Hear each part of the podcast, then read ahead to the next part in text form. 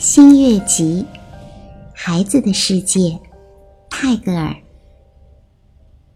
我愿我能在我孩子自己的世界的中心，站一角清净地。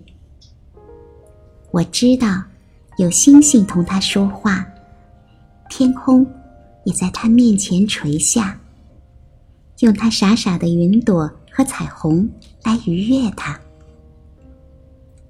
那些大家以为他是哑的人，那些看去像是永不会走动的人，都带了他们的故事，捧了满装着五颜六色的玩具的盘子。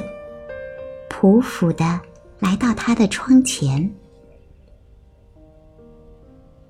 我愿我能在横过孩子心中的道路上游行，解脱了一切的束缚。在那儿，使者奉了无所谓的使命，奔走于无始的诸王的王国间。在那儿，理智以他的法律造为纸鸢而飞放，真理也使事实从桎梏中自由了。